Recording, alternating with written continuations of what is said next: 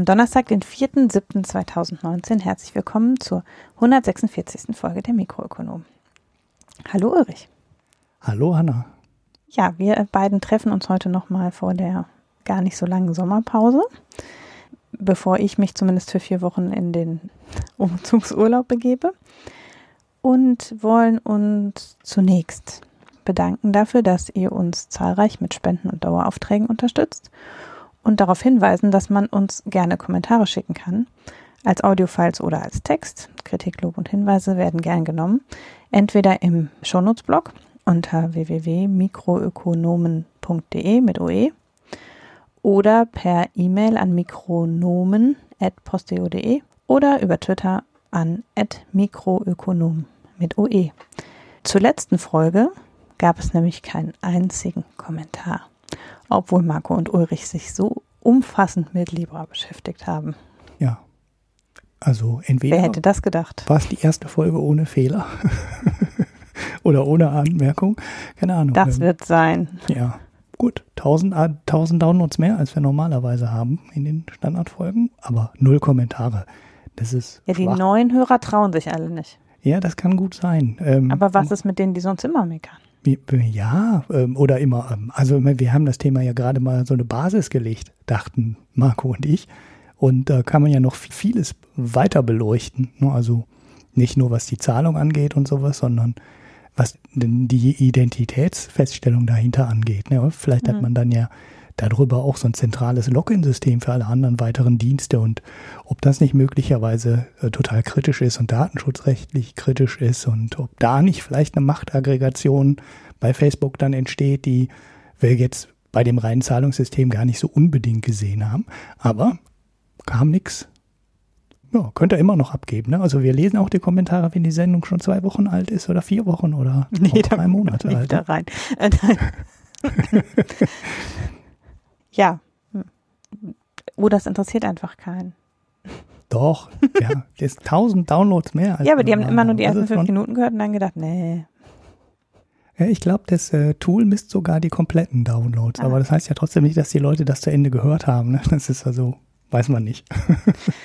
ja, dann haben wir noch Dinge, über die wir nicht sprechen. Wir sprechen nicht über Ursula von der Leyen.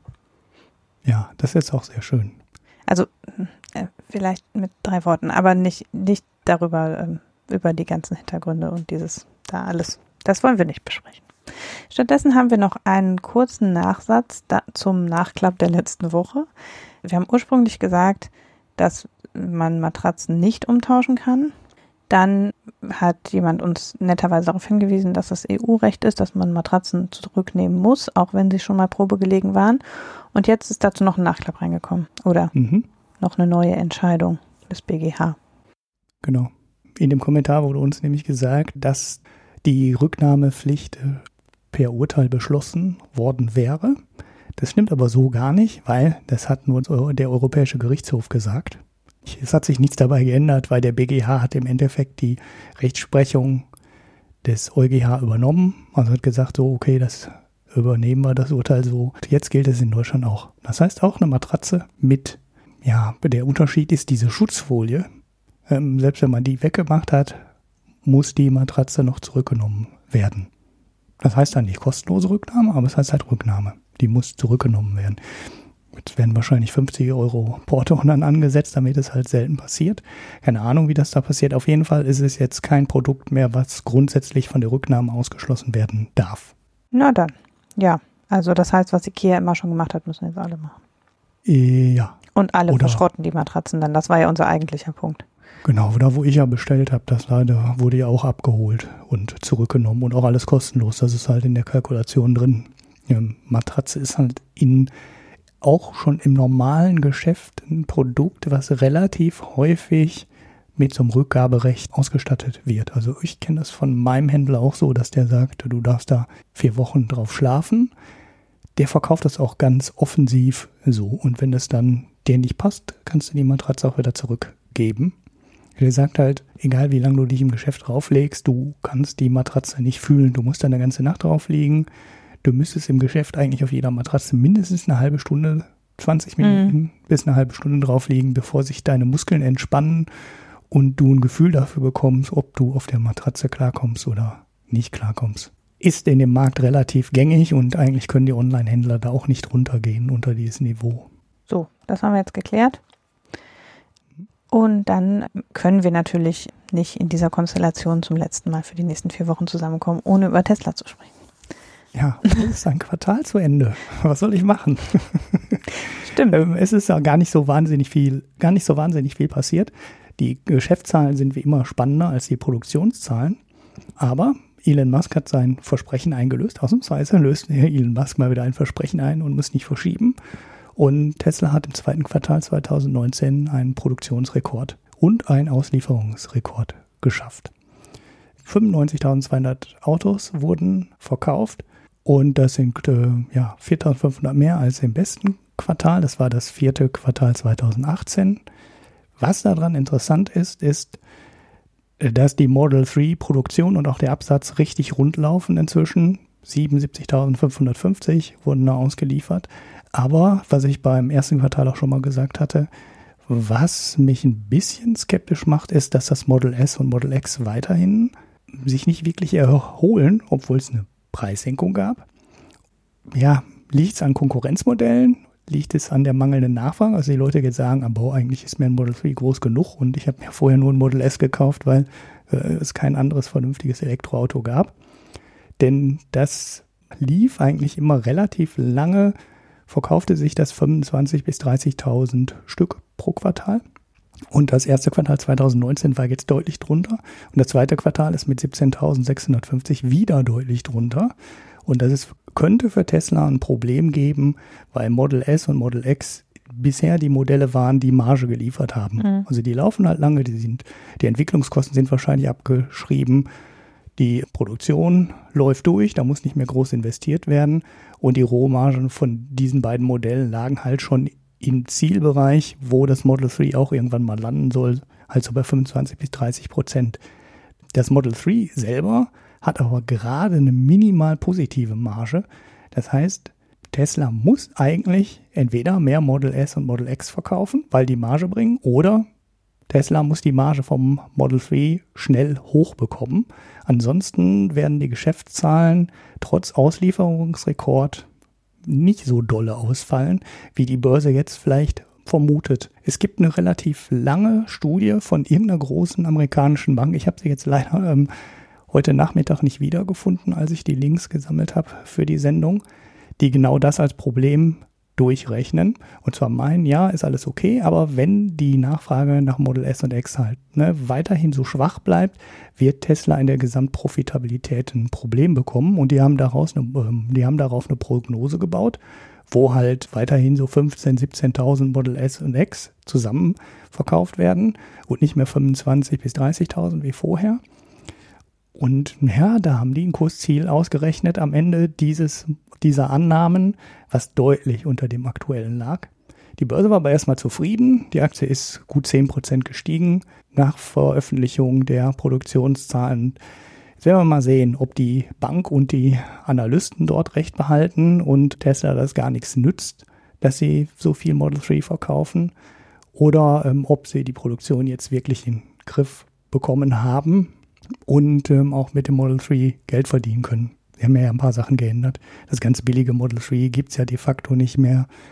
In dem Allradmodell ist auch die kleinere Variante weggefallen mit dem kleineren Akku.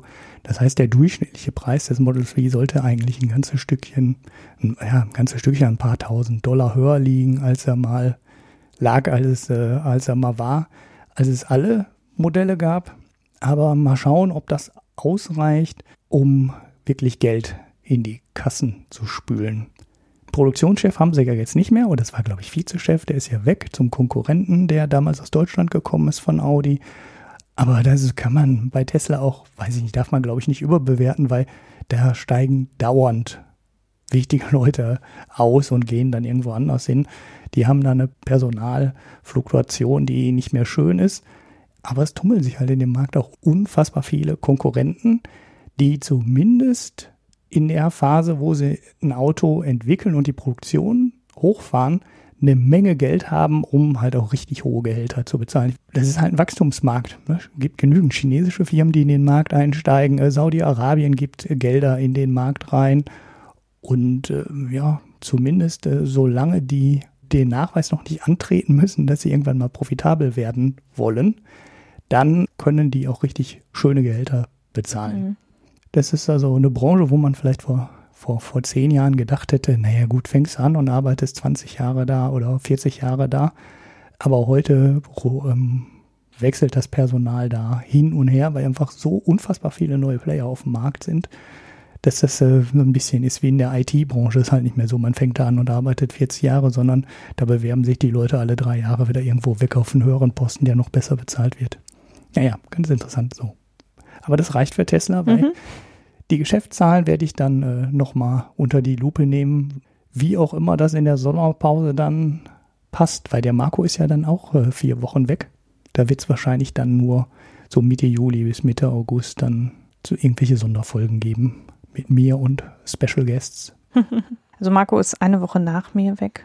Wir können also quasi zwei Wochen sind unbesetzt, außer dir. Du kannst auch mit dir selbst reden. Nee, das ist äh, doof. Das mache ich. Das mache ich nur abends. ich fände es auch ganz komisch übrigens. Okay, dann müssen wir uns jetzt doch der EU-Politik zuwenden, auch wenn wir nicht über Ursula von der Leyen sprechen wollen. Äh, denn es hat sich ja auch an der eher ökonomischen Front was in diesem Geschacher da ergeben. Also jedenfalls, äh, die Sache war ja, um es kurz zusammenzufassen, Angela Merkel hat sich längere Zeit dafür eingesetzt, dass Manfred Weber Chef der EU-Kommission wird ähm, und hat im Gegenzug auch schon länger sich eigentlich dafür ausgesprochen, dass Christine Lagarde Chefin der EZB wird, weil ja klar war, Deutschland kann jetzt nicht den, den Chefposten der EU-Kommission und die Führung der EZB gleichzeitig beanspruchen.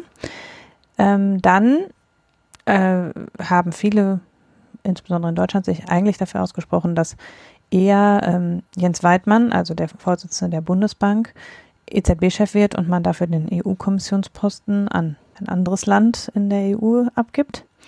Und jetzt hat sich aber völlig überraschend ja eigentlich ergeben, dass Ursula von der Leyen vorgeschlagen wird vom EU-Rat für, für, den Vorsitz der EU-Kommission. Damit wiederum, wenn also wieder eine Deutsche vorgeschlagen wird für den Vorsitz der EU-Kommission, war klar, die EZB kriegen wir nicht. Also Jens Weidmann kriegt die EZB nicht. Dann ist Christine Lagarde jetzt nominiert worden als Chefin der EZB. In Nachfolge von Mario Draghi, der ja dessen Amtszeit endet. Das ist für sich genommen keine Überraschung, weil sie schon länger für diesen Posten im Gespräch war. Es ist halt nur überraschend, dass es sich jetzt doch dahin verschoben hat, dass Deutschland die, die EU-Kommissionsvorsitz und nicht das, die EZB-Präsidentschaft bekommt, weil das also sozusagen zwischen Deutschland und Frankreich ja auch immer so ein bisschen äh, der Aushandlungsprozess, dass Emmanuel Macron längere Zeit eher gegen Christine Lagarde war und Angela Merkel eher für Christine Lagarde, was ja so ein bisschen merkwürdig ist, da Christine Lagarde ja Französin ist. Genau, sie ist nämlich Französin, eigentlich studierte Juristin, nicht Ökonomin, äh, hat über 20 Jahre als Anwältin gearbeitet und ist dann in die französische Politik gewechselt, 2005 und war dann zunächst Ministerin im Landwirtschafts- und Fischereiministerium und dann Finanzministerin von Frankreich und ist aus diesem Ministerialrat während der Legislaturperiode ausgeschieden und 2011 geschäftsführende Direktorin des Internationalen Währungsfonds geworden, was sie bis jetzt ist und was sicher auch der Posten ist, für den sie international am bekanntesten ist, weil sie IWF-Chefin war während der Griechenland-Krise. Und dafür bekannt ist auch, dass sie sich eben der deutschen Position gegenüber lockerer gezeigt, also dass sie weniger hart vorgegangen ist, als es Wolfgang Schäuble gern gehabt hätte, sagen wir es mal so. Ähm, weswegen sie in Deutschland, glaube ich, einen vielleicht zu lockeren Ruf genießt. Ich glaube nicht, dass sie so mm, locker in ihrer Finanz- und Geldpolitik sein wird, wie die Deutschen ihr das jetzt zum Teil in der konservativen Presse zumindest unterstellen. Mhm. Ja, man muss schon ein bisschen in Frage stellen, ob es überhaupt richtig ist, dass jetzt dieser Posten des EZB-Präsidiums so als Trostpreis quasi vergeben wird äh, bei der Diskussion um Parlaments- und Kommissionsvorsitz, da ja eigentlich die EZB jetzt keine der EU untergeordnete Institution ist sondern zum einen nicht die ganze EU betrifft und zum anderen eine unabhängige Institution ist. Das heißt, dass das jetzt so in diesem Ämtergeschacher mit verteilt worden ist, ist eigentlich ein schlechtes Signal für die Stellung der EZB. Und dann kann man natürlich auch überlegen, was bedeutet das jetzt, wenn Lagarde EZB-Präsidentin ist gegenüber zum Beispiel Jens Weidmann. Und das hat die deutsche Presse auch zahlreich getan. Wir verlinken auf jeden Fall einen Kommentar von Braunberger in der FAZ, der, finde ich, es relativ gut trifft. Also der sagt, die Welt geht nicht unter, weil Christine Lagarde EZB-Präsidentin wird. Es ist auch jetzt kein besonders überraschender Schritt. Er macht aber genau den Punkt, dass es halt ähm, ein schlechtes Signal ist, dass das Amt des EZB-Präsidenten im Rahmen dieser ganzen EU-Posten mit verhandelt worden ist und dann mit besetzt worden ist, weil die EZB eigentlich als unabhängige staatenübergreifende Institution nicht dem EU-Rat unterstellt ist und dass der EU-Rat das jetzt so mit mitdiskutiert hat, eben nicht so besonders begrüßenswert ist. Er greift auch auf, dass sie eigentlich Politikerin ist und eben nicht aus der Finanzwelt kommt und dass das durchaus auch ein Signal ist, was eben die politische Stellung der EZB anbelangt, also dass die, dass es letztlich ein Signal ist, dass die EZB politischer ist, als sie qua ursprünglicher Konstruktion sein sollte. Oder vielleicht auch nur so, wie die Deutschen sich das denken, weil letztlich die Deutschen natürlich sehr stark sich wünschen, dass die EZB genauso gestaltet sein sollte, wie die Bundesbank es früher war. Und mhm. Ähm, die Bundesbank war eine immer relativ lupenrein unabhängige Institution, muss man sagen. Und die EZB ist sehr stark nach dem Vorbild der Bundesbank konzipiert worden. Aber wenn eben jemand, der jetzt nicht aus einer Bank oder einer Zentralbank da ins Amt kommt, sondern eben aus der Politik kommt, dann ist es eben ein Signal, dass die Bank, dass die EZB durchaus politischer ausgerichtet wird, vielleicht. Man weiß es nicht. Oder man kann es als so ein Signal verstehen zumindest. Und das ist auch mhm. nichts ganz Neues, auch an vielen anderen Zentralbanken. Also es, es, scheint eher ein Trend zu sein, dass Politiker an die Führung, in die Führung von Zentralbanken kommen. Der Vorsitzende der US-Notenbank ist auch kein, also auch Jurist und kein Ökonom zum Beispiel.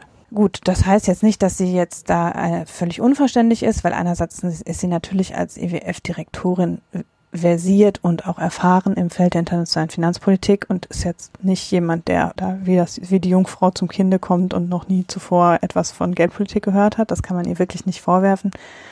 Sicher ist auch diese Geschichte als Finanzministerin natürlich aber eine andere, hat einen anderen Blickwinkel darauf, als es jetzt Jens Weidmann hätte, der halt Zentralbanker ist schon lange. Ne?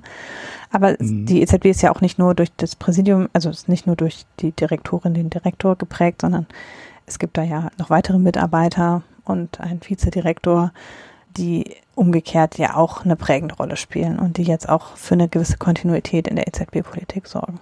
Naja.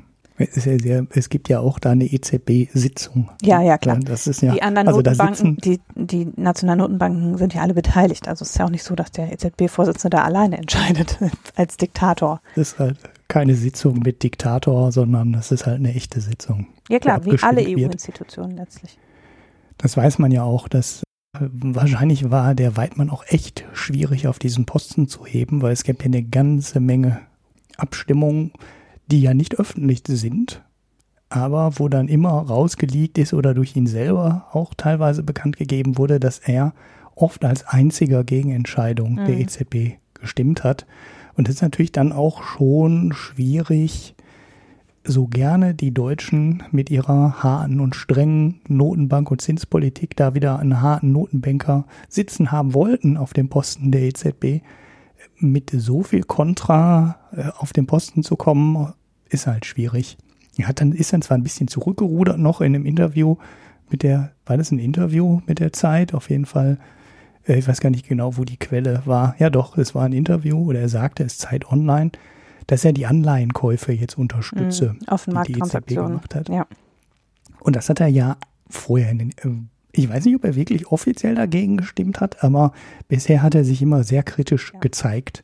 Und dann hat er so zwei Wochen vor Schluss noch gesagt, nee, finde ich auch okay, so weil ihm wahrscheinlich auch klar wurde, dass er mit der Haltung ähm, überhaupt gar keine Chance hat auf den Posten. Aber ja, gut, jetzt hat er dann doch nicht gekriegt.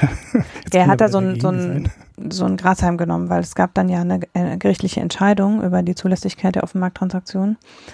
Und da hat er dann gesagt, ja, ich erkenne dieses Urteil natürlich an. Also quasi, ja, ich war eigentlich kritisch, aber jetzt ist ja klar, ist ja geklärt, dass es zulässig ist, dann bin ich natürlich auch dafür. Also er hat das sozusagen so dieses Urteil als Anlass genommen, das, seine Haltung da so ein bisschen zu revidieren. Sicher mit Blick auf die Möglichkeit, ähm, in das Amt zu kommen. Das kann man, glaube ich, konstatieren. Er ist ja auch nicht dumm, ne? Ähm, mhm. Ich habe das Zitat hier gerade vor mir. Soll ich mal vorlesen? Mhm. Meine Argumentation war aber auch keine rechtliche, sondern mich hat die Sorge umgetrieben, dass die Geldpolitik ins Schlepptau der Fiskalpolitik geraten kann. Natürlich muss eine Notenbank im Fall der Fälle entschlossen handeln. Vor dem Hintergrund ihrer Unabhängigkeit sollte aber kein Zweifel bestehen, dass sie sich damit im Rahmen ihres Mandats bewegt. Sagte Weidmann jetzt. Mhm. Also das war es als äh, wörtliches Zitat gekennzeichnet in der Zeit. Ja. Ja, also Braunberger sagt dann in der FAZ noch weiter, dass er jetzt denkt, dass letztlich sich jetzt an der Geldpolitik der EZB weder in die eine noch in die andere Richtung so besonders viel hätte drehen lassen. Also weder hätte Jens Weidmann jetzt von jetzt auf gleich eine völlig andere Politik machen können, noch wird Christine Lagarde jetzt sich unseriös aus dem Fenster lehnen können, sagen wir mal, weil das mit den Niedrigzinsen kein allein europäisches Phänomen ist, sondern man, wenn man rechts und links guckt, weltweit, wir eben in einer Periode von niedrigen Zinsen sind. In Japan ist es noch schlimmer, in den USA ist es etwas weniger schlimm, aber letztlich sind überall die Zinsen um 10 bis 20 Prozentpunkte unter dem Niveau der 1970er oder so. Das heißt, man wird jetzt nicht auf einmal wieder 5 Prozent Zinsen erreichen können. Auch Jens Weidmann nicht, der kann ja nicht die Hand auflegen und dann läuft das schon wieder so ungefähr. Also äh, ja. man ist ja in gewisser Weise sind die Notenbanken ja auch aneinander gebunden einerseits, was eben in anderen Ländern geschieht. Man kann halt auch nicht ausscheren. Und andererseits ist es einfach so, dass die Notenbanken alle im Zuge der Finanzkrise sich gezwungen sahen, mit den Zinsen sehr weit runterzugehen und die Märkte sich letztlich nicht genug stabilisiert haben, um dann wieder das auf das genau das Vorkrisenniveau anheben zu können. Überall sind die Zinsen wieder ein bisschen gestiegen, aber eben auch nicht weltbewegend. Auch in den USA ist der Zins jetzt nicht bei fünf Prozent. Entsprechend ist halt die Frage, wie viel hätte Jens Weidmann da jetzt wirklich anders machen können? Wie groß ist da der, überhaupt der Handlungsspielraum jetzt bei den Zinsen? Natürlich hätte er jetzt sagen können, wir machen keine Offenmarkttransaktionen mehr, aber da hat er sich ja nochmal von abgewandt. Und dann sind es halt, ja, dann sind es letztlich die Entscheidungen, wie stark die EZB sich der Politik unterordnet, wo es vielleicht eine, einen Unterschied geben könnte. Also wird im Zweifel einem Staat aus einer Krise geholfen mit Anleihekäufen, wo es nicht zwingend notwendig wäre? Oder ähm, wie weit geht, ne, das Dragis berühmtes Whatever it takes, macht man das weiter oder nicht? Da wird mhm. georakelt, Christine Lagarde sei da eher auf der Draghi-Seite und Jens Weidmann vielleicht nicht. Man weiß es ja letztlich nicht. Als Bundesbankvorstand entscheidet man auch anders als als EZB-Vorstand, muss man auch sagen. Also da hat man ja viel mehr noch abzuwägen als jetzt nur als Teil des Rates. Ja, also es wird so ein bisschen unterstellt, Christine Lagarde würde eben eher für eine Fortsetzung der Niedrigzinspolitik stehen. Aber vielleicht steht sie auch für eine etwas politiknahe Ausrichtung der EZB. Der Spiegel hat einen sehr langen Artikel darüber, was und auch einigermaßen ausgewogenen Artikel darüber, was so zu erwarten ist von Christine Lagarde. Ob das jetzt für Deutschland quasi unangenehm ist, fragen die. Da wird in der Einleitung, finde ich, ganz schön thematisiert, was wirklich wahr ist, dass sie eine Frau ist, die sich auch sehr hervorgetan hat im Kampf für Frauenrechte letztlich und die immer die erste Frau auf ihrem jeweiligen Posten war. Mhm. Also sie war die erste französische Finanzministerin, sie war die erste Direktorin des IWF und jetzt ist sie die erste äh, Direktorin der EZB. Und dann wird eben so ein bisschen aufgedröselt, wie sie, wie was so von ihr zu erwarten ist, dass sie eben eine sehr kommunikationsbegabte Person ist, durchaus eine, die auch Meinungen einen kann und die jetzt nicht immer auf Konfrontationskurs ist zum Beispiel, also dass man jetzt nicht davon ausgehen muss, dass sie jetzt sich gar nicht reinreden lässt. Ähm, dann reden die da davon, dass eine Normalisierung der Geldpolitik wohl verschoben wird, wo ich mich frage, wer denn erwartet hat, dass jetzt vor dem Hintergrund der aktuellen Konjunktur es zu einer Normalisierung kommen würde. Nun, man weiß es nicht. Also auch. Die, die sich das wünschen, ne? ja, die, die sich das wünschen. Die haben das erwartet, ja. aber realistisch konnte da natürlich keiner von ausgehen. Dann eben ist die Frage, also völliges Orakel, wie sie zu Eurobonds steht. Sie hat dafür schon plädiert, aber auch, das ist jetzt auch keine Überraschung, weil drei Viertel der Eurozone mindestens sehen das lockerer als Deutschland mit den Eurobonds. Also letztlich ist es ja, Deutschland hat sich sehr kritisch gegenüber gemeinsamen Schuldvorschreibungen ausgesprochen und alle anderen sagen, lasst uns das so machen. So, also nicht ganz, aber ähm, irgendwie ist es mhm. klar vor ihrem Hintergrund oder dass egal wer aus einem anderen EU-Land an die Spitze der EZB kommt, vermutlich, wenn es jetzt nicht vielleicht ein Holländer oder ein Finne wäre, sich in diesen Punkten nicht so drastisch positionieren wird, wie die deutsche Position ist. Ja, und äh, das ist aber auch schon Jahre her, dass sie darüber überhaupt was gesagt hat. Das kann man also auch nicht so ganz äh, auswerten letztlich. Aber der Artikel im Spiegel ist ganz okay, sagt so ein, hat so ein bisschen Sachen aufgegriffen. Natürlich, die deutsche konservative Presse ist quasi amok gelaufen. Die Welt titelt mit Die Party geht weiter, bis es knallt. Oh ja, sachliche Überschrift. Sehr ja. sachlich, leider hinter der Paywall, deshalb konnte ich den Artikel nicht lesen. Ich hatte schon große Lust oh. darauf, aber habe ich dann doch nicht gemacht. Der Fokus belässt aber ins gleiche Horn und zwar auf eine sehr interessante Art und Weise. Äh, der Fokus sagt also, die deutschen Banken in Frankfurt zittern alle und fürchten sich, fürchten, fürchten sich schrecklich davor, dass jetzt, es ist auch ein Gastbeitrag von Gabor Steingart, man weiß schon, was man da zu erwarten hat. Also fürchten sich alle ganz fürchterlich, die Banker in Frankfurt davor, dass Christine Lagarde jetzt ähm, EZB-Chefin wird und dreht das dann so, dass die eigentlich sehr positive Reaktion der Börsen bestimmt nur damit zu tun hat, dass ähm, die alle sich so fürchten. Also es ist ein bisschen nicht nachvollziehbar, wie das Ganze übereingebracht wird. Also ähm, ja, ich glaube, man muss sich nicht wirklich fürchten. Mhm. Also selbst die deutschen Banken müssen sich vermutlich nicht wirklich fürchten, aber gut. Ja, ja, das sind ja die gleichen Leute, die bei Anleihekaufprogrammen die große Hyperinflation ausgerufen haben. Mhm. Und äh, wir kämpfen heute immer noch mit dem Gegenteil. Genau. Nämlich, äh, zu wenig Inflation und nicht zu viel. Ja. Also ehrlicherweise muss man sagen, es ist halt im Fokus wie in der Welt ein Kommentar gewesen. Also mit nicht eine Rechercheergebnis der beiden Zeitungen oder Seiten, aber trotzdem ähm, äh, etwas über hyperventiliert, würde ich sagen. So schlimm ist sie nun auch wieder nicht. Sie gilt jetzt auch wirklich nicht als jemand, der leichtsinnig ist, glaube ich. Mhm. Ja, dann ist natürlich noch die Frage, was passiert jetzt mit dem IWF? Denn bisher hatten wir ja quasi eine Frau und Französin an der Spitze des IWF, einen Mann und Amerikaner an der Spitze der Weltbank. Der Mann und Amerikaner ist auch wieder gegen einen Mann und Amerikaner ausgetauscht worden, gerade vor kurzem an der Spitze der Weltbank. Und dann gibt es jetzt natürlich Diskussionen darüber, was passiert mit dem IWF. Denn wie bei der Weltbank-Neubesetzung vor kurzem steht im Raum, ob diese althergebrachte Ordnung, die Amerikaner immer die Weltbank, die Europäer immer den IWF, vielleicht sich überholt hat. Ob also jetzt sich das, was mhm. bei der Weltbank nicht passiert ist, beim IWF passieren könnte, dass jemand aus einem nicht-europäischen Land, aber auch nicht ein Amerikaner, an die Spitze käme des IWF. Das wäre grundsätzlich, also es wäre auf jeden Fall eine Auflockerung des bisher Gesehenen und ich sehe auch wirklich, also es gibt nicht richtig für diese etablierte Ordnung eine wirklich durchdachte Begründung, außer dass eben die beiden Amerika und EU zusammen in beiden, in beiden Institutionen eine Blockademehrheit haben. Also mit dem Stimmenanteil, der ja in beiden, also in Weltbank und IWF erklärt sich der Stimmenanteil aus dem Anteil der Sonderziehungsrechte, die in den IWF eingezahlt sind. Und ähm, damit haben eben die Amerikaner und die EU haben einen so großen Anteil am Kapital der beiden Institutionen, dass sie in beiden eben eine Sperrmehrheit haben.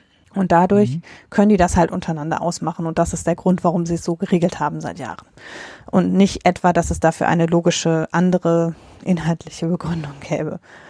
Ja, aber ähm, wenn die EU, das war ja bei der Weltbank auch schon so, wenn die EU und die Amerikaner sich nicht einig wären, dann bräuchten sie die Stimmen einer Gruppe von Entwicklungsländern und dann könnte eben passieren, dass sich ein überraschender Kandidat letztlich durchsetzt. Ist mhm. jetzt für den Moment, glaube ich nicht, weiß ich nicht, also gerade nach der Weltbankbesetzung bin ich da wenig, also bei der Weltbank habe ich ja noch gedacht, das wäre möglich. Also da war ja die Vizechefin der Weltbank war ja im Gespräch zum Beispiel, die ja nicht Amerikanerin ist und auch eine Finanzministerin aus Afrika ich bin jetzt da nicht so optimistisch, dass sich da jetzt was tun wird. Also ich glaube, dass die Europäer und die Amerikaner so ein bisschen auf Appeasement aus sind und deshalb sich da auch wieder, wie letztlich bei der Weltbank ja auch geschehen, da haben die Europäer erst ein bisschen Töne gespuckt und dann haben sie sich doch mit dem amerikanischen Kandidaten da irgendwie versöhnt. Ja. Mhm. Ja, das glaube ich auch nicht, dass Europa das aufgibt. Also da muss dann irgendwo anders. Ähm. Ja, es ist mehr die Frage, ob Trump jetzt da, also ne, das war so wie bei der Weltbank, da haben die Europäer erst gesagt, ach ja, muss das denn sein, muss das denn wieder ein Amerikaner sein? Und haben dann doch zugestimmt. Und das ist jetzt die Frage, was machen die Amerikaner im Gegenzug? Die haben jetzt ja gerade einen Posten bekommen, die haben also wenig Anlass jetzt äh, zu mauern, was die EZB, äh, was die IWF-Chefposten anbelangt.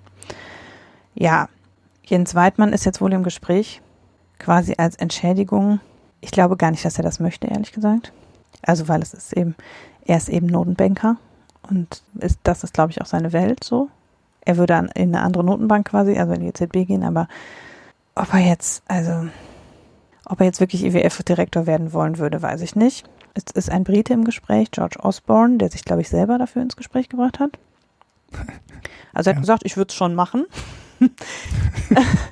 das ist ganz spannend, weil wenn ja der Brexit kommt, sind die Briten ja raus aus diesem Machtdings zwischen EU und Amerika.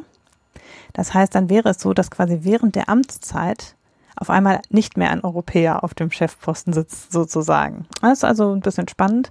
Weiß ich nicht, ob, ob die Europäer sich darauf einlassen wollen, äh, dass da jetzt ein Brite dann vielleicht amok läuft oder so. Es gibt noch einen anderen deutschen Kandidaten, Klaus Regling, das ist der Leiter, also innerhalb der EZB, der Leiter des Europäischen Rettungsschirms, also der, dem, diesem Konstrukt, das jetzt in den Europäischen Währungsfonds quasi umgemodelt werden soll. Und der ist irgendwie in einer gewissen Weise ähnlich unbekannt, wie es der jetzige neue, neu anzutretende Weltbankchef ist. Also auch eben jemand eher aus der zweiten Reihe, der jetzt nicht schon mit einer Geschichte kommt quasi. Dann ist natürlich Mario Draghi logischerweise, ähm, käme noch in Frage. Aber Mario Draghi ist halt schon relativ alt jetzt auch, muss man sagen. Der so viel älter als 71. Lagarde? Okay, doch. Oh. Also er ist quasi bei Amtsantritt so alt gewesen, wie Christine Lagarde jetzt auch ist. Mhm. Er war ja acht Jahre EZB-Präsident. Und da ist dann die Frage, ob er jetzt überhaupt noch ein großes Amt haben will. Auch nochmal eins, was ja dann wirklich deutlich politischer ist und sehr viel weniger unabhängig. Der, der IWF, das ist ja so ein Jonglieren mit 20.000 Bällen, um da allen gerecht zu werden. Das ist ja jetzt auch nicht richtig vergleichbar mit dem EZB-Vorsitz, der wirklich sehr viel unabhängiger ist. Weiß man nicht. Dann gibt es eben auch noch zwei Finnen, die wohl im Gespräch sind und einen Kandidaten aus Indien, der bisher Chefvolkswirt der indischen Notenbank war äh, außerdem Ökonom von Hause aus eine Professur an der University of Chicago hält und der sozusagen eben, sollte sich dieses Machtspiel EU-USA auflösen, wäre er, gelte er wohl als guter Kandidat, aber ich habe Zweifel daran, dass sich das zum gegenwärtigen Zeitpunkt ändert und auf jeden Fall würde ich jetzt doch fast drauf wetten, dass nicht ein Amerikaner auch EWF also da hat die EU überhaupt keinen Anreiz, dem zuzustimmen dass dann beide Institutionen von einem Amerikaner geführt werden. Mhm. Dafür gibt es in Europa zu viele aussichtsreiche Kandidaten, würde ich sagen. Ja, Mark Carney ist ja jetzt kommissarisch, glaube ich, mhm. von da. War vorher bei der Bank of England. Ist irgendwie super international. Ich glaube, geboren in Kanada. Hat einen britischen Pass, einen irischen Pass irgendwie. Und äh, Nicht der verkehrt. ist so er wäre den, auch noch Europäer den, nächstes Jahr. Ja, genau. Der ist also äh, Nordamerikaner, äh, Brite und äh, Ire und Europäer und nee, Halbeuropäer, wie man auch immer das nennen soll. Alles in einem. Und äh, ja, dann aus äh, Indien halt Raghuram Rajan. Ja. Äh, das sind wohl auch die beiden Kandidaten, die bei den Wettbörsen vorne sind. Echt? Ja, und äh, Osborne ist schon 25 zu 1, also ne, das ist dann, was weiß ich, 4 Prozent. Ja, ich weiß auch nicht, ob den jemand überhaupt, also ob das jetzt, wer hat jetzt so gesagt, ja, ich würde es wohl machen, aber ob das jetzt tatsächlich irgendwer anderes gedacht hat, wo er schon ist, weiß ich ja, auch nicht. Ja, es reicht immerhin. Ja. Vielleicht hat er vorher auf sich gewettet selber, ne, hat sich ins Spiel gebracht und hat die Wette dann wieder glatt gestellt, als die Quote gestiegen ist. Und Janet Yellen wird auch noch genannt, aber 25 zu 1 ist halt schon wirklich absoluter Außenseiter. Also eigentlich hat die keiner wirklich auf der ja, Rechnung. Nee. Es, also von den Namen her klingt es so, als würde es keine Frau. Ja, ich warte mal, ich müsste jetzt mal hier die Liste durchgehen. Da sind noch weitere Außenseiter genannt. Agustin Carstens ist auch Singapur. Taman, ja gut, mit den Taman Shan, boah, kann ich die, die Namen aus der Ecke Shan, Shanmugaratanam. Mhm. Hört sich auch eher an wie ein Mann. Der ja. Credit Suisse Chef, ist das noch? Tijan Tiam, Mohamed El Arian, ähm, Pacific, so ein Fondsmanager. Mhm. Ja, aber das war jetzt keine Frau. Genau. Und bei der Weltbank ist es ja, wie wir wissen, auch schon keine Frau geworden. Traurig. Mhm. Aber wir kriegen ja eine Kommissionschefin, was wollen wir mehr? Reicht dann. Interessant fand ich, dass ähm, in dem Artikel von, also bei Braunberger stand auch, dass Christine Lagarde auch für das Kommissionschefsamt im Gespräch war, was mich deutlich mehr überrascht hätte, um ehrlich zu sein. Also äh, Braunberger hat ja so von wegen, ja, dass jetzt EZB-Chefin wird es überraschend, weil sie war für die Kommissionspräsidentschaft im Gespräch und das habe ich überhaupt nicht mitgekriegt. Ja, sie wurde, also ich habe auf beiden Posten die Spekulation mal gehört. Sie war eigentlich immer äh, überall im Lostopf drin. Und aber ich glaube auch, dass sie schon da besser aufgehoben ist. Vor allem, wenn man, ja, es hat sich halt auch für die Notenbank keiner wirklich angeboten. Ne? Also die Deutschen waren halt die einzigen, die Weidmann wollten. Also klar gibt es mhm. dann immer so ein paar Länder noch, die eher auf der harten Linie sind, ne? so die Niederlande oder Finnland oder vielleicht auch Österreich. Aber als europäische Gesamtlösung schwierig. Habe ich eigentlich immer gedacht, der ist zu, der ist zu hart und das Abstimmungsverhalten passt da halt nicht, was, was, weil da wirklich viele Einzelurteile, so nach dem, was man weiß, rausgekommen sind. Und ich weiß nicht, wie viele da sitzen. Sind es 10, 12, keine Ahnung. Und da ist immer einer, der dagegen stimmt. Mhm. Da ist, also immer ist jetzt übertrieben, muss ich zurückziehen. Ne? Ist einer, der bei entscheidenden Sachen schon mal dagegen gestimmt hat, was sonst einstimmig ausgefallen wäre. Mm, ja, und dann sagen, äh, du wirst dann ähm, Chef, fand ich immer egal wie der promotet wurde aus Deutschland, eher unwahrscheinlich. Also das ist ja dann, wäre wirklich ungewöhnlich, wenn der Airquotes Quertreiber dann am Ende den Posten kriegt und alle anderen dann mit dem klarkommen müssen. Außerdem ist ja auch so eine Beförderung von jemand aus dem eigenen Kreis sowieso eine schwierige Sache. Mhm. Ja, also aus dem Kreise der Notenbankchefs quasi einen dann da drüber zu heben, halte ich für eine psychologisch ohnehin. Also der, man hat dann keinen einfachen Stand innerhalb des Gremiums, wenn man dem Gremium vorher schon angehörte. Weil zwangsläufig hätte er ja seine Politik ein bisschen ändern müssen. Also man muss dann quasi Positionen aufgeben, wenn man in dem gleichen Gremium vorher schon war und aber mit einem anderen Hut auf. Und das ist was, was aus Glaubwürdigkeitssicht und auch aus Zusammenarbeitssicht innerhalb von einem Gremium, glaube ich, echt schwierig ist. Mhm. Also, weiß ich nicht. Ich halte ihn jetzt wirklich für keinen schlechten Notenbanker. Und er hätte vermutlich den Job auch ganz gut gemacht. Aber ich, ich finde jetzt auch nicht, dass man eine große Chance vertan hat, dass er es nicht ist. Also so, dass er, dass er jetzt eine diametral andere Politik gemacht hätte, die auch auf jeden Fall so hätte sein müssen, sagen wir so. Mhm. Ja, das hat da irgendjemand getextet, ja, eine große Chance vertan. ja, mehr, Braunberger ist das. Ach so, das war der Braunberger Artikel, ja genau. Und ich finde, ich finde die Überschrift, also die, die Überschrift juckt mich mehr als der Inhalt. Dem Inhalt würde ich im Großen und Ganzen zustimmen, aber eine große Chance vertan würde ich jetzt nicht sagen. Also ich sehe diese, dieses politische Signal viel kritischer als die Personalpolitik an sich. Mhm. Also ob es jetzt personalpolitisch gesehen, ob es jetzt Weidmann ist oder Christine Lagarde oder Person XYZ aus Finnland oder den Niederlanden. Also ich glaube, dass ich da, dass der Handlungsspielraum da auch nicht so groß ist, dass es mehr vielleicht eine Frage ist, wie ist die Kommunikationsfähigkeit von jemandem, wie versteht jemand auch dieses Spiel mit den Andeutungen, was ja eine super wichtige Position, also ne, das ist ja ein elementarer Anteil der Arbeit des EZB-Präsidenten, ist ja ähm, so zu, Dinge zu sagen und nicht zu sagen, ein bisschen zu verhandeln, aber auch nicht so viel durchsickern zu lassen und so. Also das ist ja eine sehr ohnehin eine irgendwie auch sehr diplomatische Funktion. Aber ähm, ich finde eben, also dieses, dass es eine Politikerin ist, die jetzt EZB-Chefin ist, da würde ich Braunberger zustimmen. Da ist es was, was der Institution vielleicht nicht gut tut oder dem Ruf der Institution. Zumindest in den Ländern, die ohnehin eher kritisch sind gegenüber der Politik von Mario Drago, Draghi. Also mhm. die, die auf der Draghi-Linie sind, da ist es, glaube ich, egal.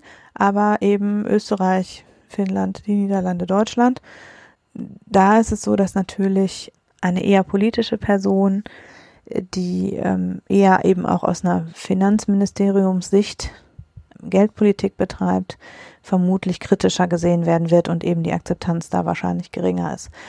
Ich möchte nicht mal sagen, dass es zwangsläufig so sein muss, weil, weil also es gilt ja nicht, also sie ist ja internationale Politikerin gewesen die letzten acht Jahre. Sie ist ja jetzt nicht aus dem Landesministerium sofort auf den EZB-Posten gekommen. Sie, damit steht sie wiederum auch ein bisschen oberhalb der nationalen Notenbankchefs, die sonst in Frage gekommen wären, die bisher halt ihr Land, ihre Nation vertreten haben im Rahmen des EZB-Rates. Und da ist sie natürlich drüber. Sie ist bei einer internationalen Institution gewesen. Sie ist nicht in erster Linie Französin gewesen in ihrer Politik in letzter Zeit. Aber sie ist halt Politikerin. Und Mhm. das heißt, sie wird vermutlich politisch geprägte Entscheidungen treffen, das wahrscheinlich schon. Oder zumindest in die Richtung versuchen. Sie ist ja eben nicht alleine, wie schon gesagt. Ja, So viel zu Christine Lagarde, würde ich sagen. ja. Hm, Ein Thema ja. haben wir noch, ne? Ein Thema haben wir noch. Zwei sogar, aber wir können das. Genau, denn Ähm. ähm, es gibt auch auf der realwirtschaftlichen Seite quasi Neuigkeiten für, aus in der EU-Politik. Ja, kurz vor Ende der Amtsperiode von ähm, EU-Kommissionschef Juncker gibt es ein drittes großes Freihandelsabkommen der EU und nach Kanada und ähm, Japan. Ich glaube, beide hatten wir hier im Podcast besprochen. Mhm. Diesmal ist es eine richtig große Geschichte. Es geht um 780 Millionen Menschen insgesamt. Und zwar um äh, die EU und ähm, Mercosur. Und, äh, Mercosur ist so eine Art EU innerhalb von Südamerika. Die beiden großen Länder darin, Brasilien und Argentinien.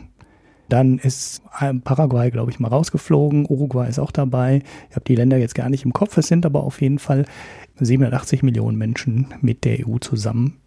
Und ja, mit Brasilien und Argentinien sind die, die beiden wichtigen und großen Länder in der Region dabei. Das Freihandelsabkommen ist aus ein paar Gründen ganz interessant, denn bisher war diese Wirtschaftszone ziemlich stark mit Zöllen geschützt. Das ähm, sieht man zum Beispiel daran, dass äh, VW do Brasil sehr lange das größte Automobilwerk ähm, außerhalb Deutschlands war im VW-Konzern. Und das steht da, weil du einfach aus dem Ausland realistisch keine Autos nach Brasilien einführen konntest, weil die Zölle viel zu hoch waren. Also wir reden da jetzt nicht über 80 bis 100 Prozent, wie es teilweise in Indien ist, sondern über 35. Aber 35 Prozent sind natürlich beim Auto von 30.000 oder 25.000 Euro auch ähm, eine Menge Geld. Und ähnliche Zollsätze ähm, gibt es auf Maschinen, chemische Erzeugnisse, eine 18% Zoll auf Textilien gibt es die.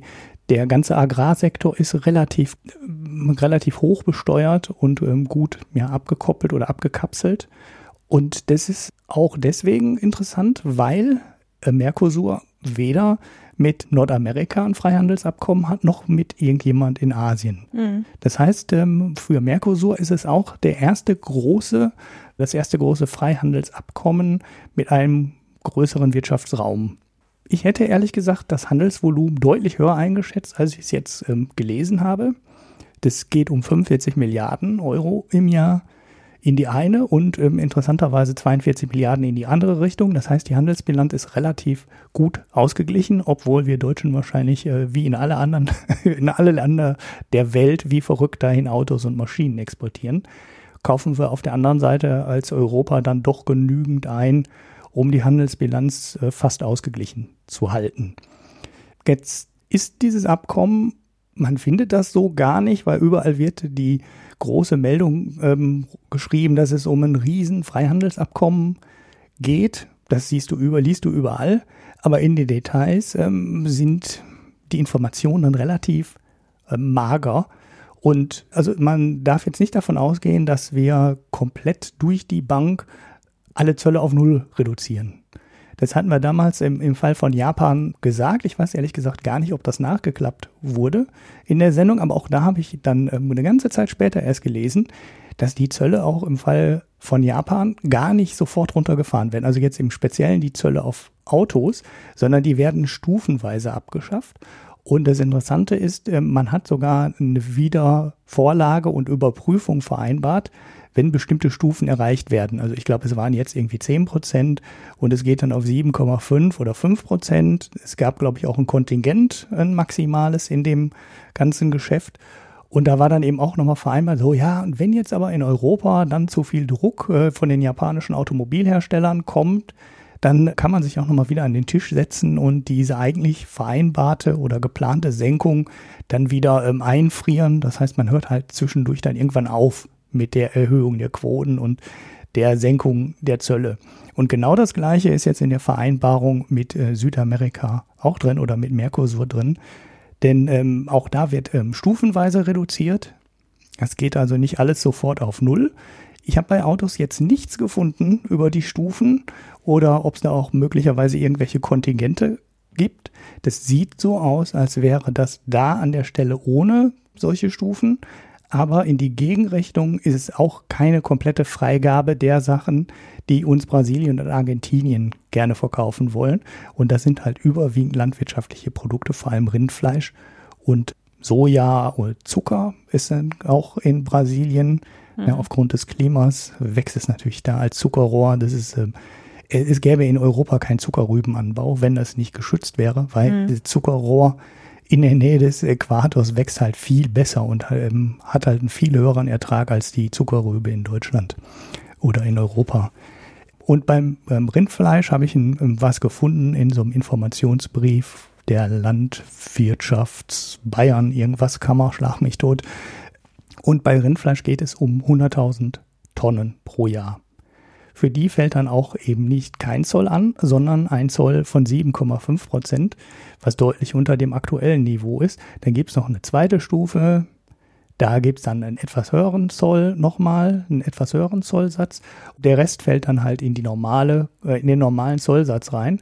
Das heißt, wir reden nicht über eine Abschaffung der Zölle, sondern wir reden über ein eingeräumtes Kontingent, für die ein niedrigerer Zollsatz gilt. Also es ist, klingt in den Überschriften deutlich dramatischer, als es ist. Um das jetzt beim Rindfleisch in Relation zu setzen, die Menge, die jetzt äh, nur mit 7,5 Prozent verzollt wird, das sind 1,25 Prozent des europäischen Verzehrs und auf der anderen Seite 0,7 Prozent der Produktion. Das heißt, das ist ähm, hm, nicht, nicht wirklich viel. Bei Geflügelfleisch ist der Anteil wohl ein bisschen höher, also was äh, den Anteil der Produktion angeht. Bei Ethanol und Zucker habe ich die Vergleiche und die Einordnung nicht gefunden. Aber auch da gab es Quoten. Ich weiß nur nicht, ähm, wie viel Prozent des gesamten Marktes das dann betrifft. Es ist auf jeden Fall nicht so. Es ist auf jeden Fall, erst wenn man in die Details schaut, sieht man, dass das ein relativ verhaltenes ähm, Abkommen ist. Das Ganze ist noch nicht beschlossen. Das äh, ist jetzt ausverhandelt. Und in der EU muss jetzt erstmal das EU-Parlament zustimmen, was ja bisher bei Freihandelsabkommen jetzt nicht so wirklich ähm, aufgeschlossen war. Das Abkommen ähm, mit den USA weiß man ja auch nicht, ob das EU-Parlament da jemals am Ende und die nationalen Parlamente dazu gestimmt hätten. Ähm, das hat Trump dann ja einfach kassiert, deshalb weiß man es auch nicht. Es kann jetzt gut sein, dass es ähm, im EU-Parlament auch schon scheitert und ja, vielleicht möglicherweise auch in den nationalen Parlamenten irgendwo nicht durchkommt, weil aus Frankreich ist auf jeden Fall schon Widerstand angekündigt, obwohl, wie ich ja gerade gesagt habe, eigentlich das Volumen relativ überschaubar ist. Das ist also gar nicht, gar nicht so dramatisch, was da passiert. Ja, wenn wir mal ähm, schauen, ähm, in den großen Korb der Einigungen, die da rein verhandelt wurden, ist auch, dass der rechtspopulistische Präsident äh, von Brasilien seinen Austritt aus dem Pariser Klimaabkommen, ähm, den er immer angekündigt hat. Also der ist noch nicht ähm, unterschrieben oder irgendwie in konkrete Wege eingeleitet worden. Aber er hat gesagt, äh, das wird er, er wird sich an das Abkommen halten. Ich habe jetzt nicht in die genaue Formulierung reingeschaut, ob das wasserdicht ist oder ob er da jetzt äh, möglicherweise dann in zwei Jahren dann doch wieder austreten kann mal schauen. Das ist auf jeden Fall ein großes Fund, was Europa rausverhandelt hat, was eigentlich dazu führen sollte, dass zumindest von der grünen Seite her das Abkommen positiver gesehen wird, als sie es wahrscheinlich sonst gesehen hätten. Denn einen großen Kritikpunkt hat das Ganze ja bei, bei Rindfleisch und Urwald, denkt jeder sofort an Abholzung. Mhm. Ne? Und das ist halt, das ist möglicherweise auch ein wirkliches Problem dieses Abkommens, dass man halt jetzt davon ausgehen könnte, dass ähm, Brasilien halt sein Rindfleisch einfacher verkaufen kann und ähm, das billiger verkaufen kann. Das ist ja sowieso billiger und wahrscheinlich auch besser. Also ich eben esse kein Fleisch, aber ähm, argentinisches Rindfleisch ist ja so ungefähr das Nonplusultra, ähm, was man so kaufen kann. Mhm. Zumindest ist der Price Tag, der in der Metro da dran ist, so ähm, als äh, muss es besonders gut sein. Und, Aber da ist ja auch ja, der Zoll drin. Ja, da ist jetzt, stimmt, das kann natürlich auch im Zoll liegen. Ähm, ich habe jetzt den aktuellen Satz nicht, aber er war, war halt wirklich ähm, hoch. Ja. Und ähm, Ne? Also ich, es kann gut sein, dass es auch so 35 Prozent sind, so was ähm, für unsere Autoexporte da drüben auch anfällt. Aber die Qualität scheint halt auch gut zu sein und ja, es sind halt überwiegend Rinder, die auf Weiden stehen. Ne? Und mhm. das ist halt was anderes als Tiere, die im Stall stehen. Ne? Das ist, äh, das ist eine komplett andere Geschichte. Und das ist das, was aus Amerika ähm, mir auch ein Bekannter mal erzählt hat. Mir gesagt, wenn die da alle mit Hormonen behandelt werden, ist mir total egal. Wenn das Steak so schmeckt, wie ihn das in Amerika geschmeckt hat, dann will ich das auch. Weil es liegt natürlich daran, äh, dass es viel Weidetiere sind. Und das ist halt was anderes als ähm, gemästete Tiere. Ja, apropos gemästet und ähm, Soja, das ist das, was das Argument mit dem Klima und der Abholzung des Regenwaldes vielleicht auch so ein bisschen schon wieder abschwächt. Also erstens ist es natürlich ein bisschen abgeschwächt, weil wir reden über ein Kontingent. Ne? Das heißt, wenn die Brasilianer wirklich ihren Export erhöhen wollen nach Europa, dann müssen sie halt für alles, was sie mehr verkaufen als bisher, genau den gleichen Zollsatz bezahlen wie bisher auch. Mhm. Das heißt, es wird halt nur es werden halt nur in Anführungsstrichen die ersten 100.000 Tonnen wesentlich billiger. Und dann gab es halt noch eine zweite Stufe, wo es dann etwas billiger wird, was den Zollsatz angeht. Also, dass die jetzt beliebig viel Fleisch ähm, exportieren dürfen zu wenig Zoll, das ist halt, das ist halt nicht so. Von daher würde ich da auch davon ausgehen, dass die Anbauflächen gar nicht, vielleicht gar nicht so viel weiter ausgebaut werden. Also zumindest nicht wegen des Freihandelsabkommens. Und das Zweite, was man da sehen muss, ist, wenn wir das Fleisch hier in Europa produzieren und wir nehmen Soja, was aus dem Ausland kommt, und das ist ja ein großer Teil hm. des ähm, Futters, dann ist es auch nicht unbedingt besser. Also ich kenne jetzt, ich weiß jetzt nicht, wie hoch der Flächenbedarf dann ist, wenn du halt Futter anbaust für die Kühe, also Soja anbaust für die Kühe und das dann verfütterst, das wird wahrscheinlich ein bisschen weniger Flächenverbrauch haben als das, was du hast, wenn du die Kuh auf eine Weide stellst. Aber ähm, auch da wird ja ähm, Regenwald abgeholzt. Und ähm, also äh, ich will jetzt nicht ähm, so tun, als hätte das positive Auswirkungen, das wird es garantiert nicht haben. Aber ich glaube, die negativen Auswirkungen werden wahrscheinlich nicht so allzu dramatisch sein. Und mit dem Hintergrund, Brasilien tritt nicht aus dem äh, Pariser Klimaabkommen aus, ist es wahrscheinlich sogar vertretbar. Ich glaube, wir hätten größere Probleme, wenn Brasilien ähm, austreten würde und sich dann an gar nichts mehr halten muss. Das ist halt das Trump-Prinzip, ne? Erst möglichst viel kaputt machen und dann was rausholen, damit man es dann doch nicht kaputt macht. So wie Trump jetzt bei Huawei. ja. Naja, aber ähm, dass so ein geringer Anteil ist es natürlich, dass einfach ähm, aus EU-Sicht zumindest wir einfach so viel unter uns handeln, dass eben, äh, egal welches Partnerland man nimmt, auch wenn es ein sehr großes ist, ist die ist der Anteil am innereuropäischen Handel ist halt verschwindend, verschwindend gering. Trotzdem ist es natürlich wirklich ein großer Markt. Und ich finde auch, also auch, also das ist jetzt der Freihandel ist ja auch nicht ganz korrekt, ne? Also es ist nicht richtig Freihandel, nur besserer Handel. Aber tatsächlich, dieses, was du gesagt hast, zum Beispiel mit dem Zucker, es führt halt schon in diesen landwirtschaftlichen Produkten einfach dazu, dass eine sehr viel effizientere Produktion und damit ja letztlich auch eine umweltverträglichere Produktion in gewisser Weise, weil eben, ähm, wenn man die Gegenden nimmt, wo die Sachen quasi von selbst wachsen, ohne riesige Wasser- und Düngereinsätze, ähm, und dann das vergleicht mit der totalen Ineffizienz von Rübenzucker zum Beispiel, äh, dann ist es ja da auch eine, aus landwirtschaftlicher Sicht durchaus eine effizientere Ressourcennutzung am Ende. Hm. Auch wie gesagt, ich würde wie du sagen, dass natürlich, wenn es den Fleischhandel insgesamt erhöht, dann erhöht es eben damit auch, äh, verschlechtert es damit auch die Klimabilanz. Also wenn dadurch einfach mehr Fleisch in Südamerika produziert wird für den europäischen Markt, und wir ja leider davon ausgehen müssen, dass dadurch in Europa nicht zwangsläufig weniger produziert wird, weil was wir ja üblicherweise tun, ist, dass wir dann dafür hier unser Fleisch subventionieren, wenn wir den Zoll gesenkt haben. Also das ist zumindest das, was wir mit Milch und anderen Dingen tun. Und bei Zucker ja am Ende auch. Also wir haben ja Zucker schon länger, wird ja aus Afrika schon länger nicht mehr hoch bezollt, aber es führt halt nur dazu, dass wir halt die Zuckersubventionen auf der anderen Seite hochgeschraubt haben. Also die europäische Agrarpolitik ist halt so total dämlich, auch aus Klimaschutzsicht, dass es durchaus auch sein könnte, dass es einfach insgesamt dann zu viel Angebot von sowohl Zucker als auch Rindfleisch gibt. mhm. wegen einer, einer, Ausgleichssubvention quasi für die armen französischen und bayerischen Bauern. Ja, aber die Zuckerrüben, die sitzen ja eher so in den Mittelgebirgen, habe ich mir mal erzählen lassen von jemand. Ne? Also so im Sauerland und in der Eifel und so, so bestimmte Gebiete, die halt. Ja, im Rheinland. Mhm. Und zu windig sind. Ja, hier im Rheinland auch, aber ähm, es gibt wohl so ein paar Ecken, wo, wo du Zuckerrüben, also wo du quasi nur Zuckerrüben anbauen kannst. Ich weiß auch nicht, ob es vielleicht sogar am Wind liegt, dass der, sonst der Weizen, der immer umknickt oder mhm. der Mais. Aber das ist natürlich nur eine Subvention. Das wären einfach Flächen, auf denen sonst Wiese wäre oder wieder Wald. So. Wiese und Kühe, die dann ja. Gras fressen. Ähm, naja, lassen wir das. ähm, ja, also es ist natürlich ähm, fraglich, inwiefern, also das, da wird hier noch was dranhängen, weil der Entscheidungsprozess ja noch nicht abgeschlossen ist, ist jetzt ausgehandelt.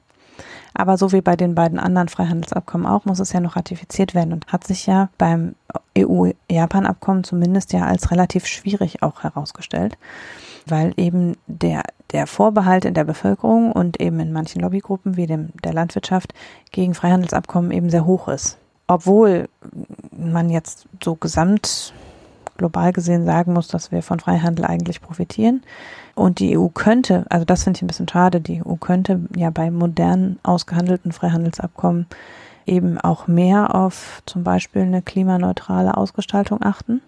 Man könnte das Instrument ja nutzen. Jetzt ist natürlich dieses mit dem Klima, also dass er nicht aus dem Paris-Abkommen austritt, ist natürlich schon, da haben sie ein großes Fund quasi äh, reingezogen.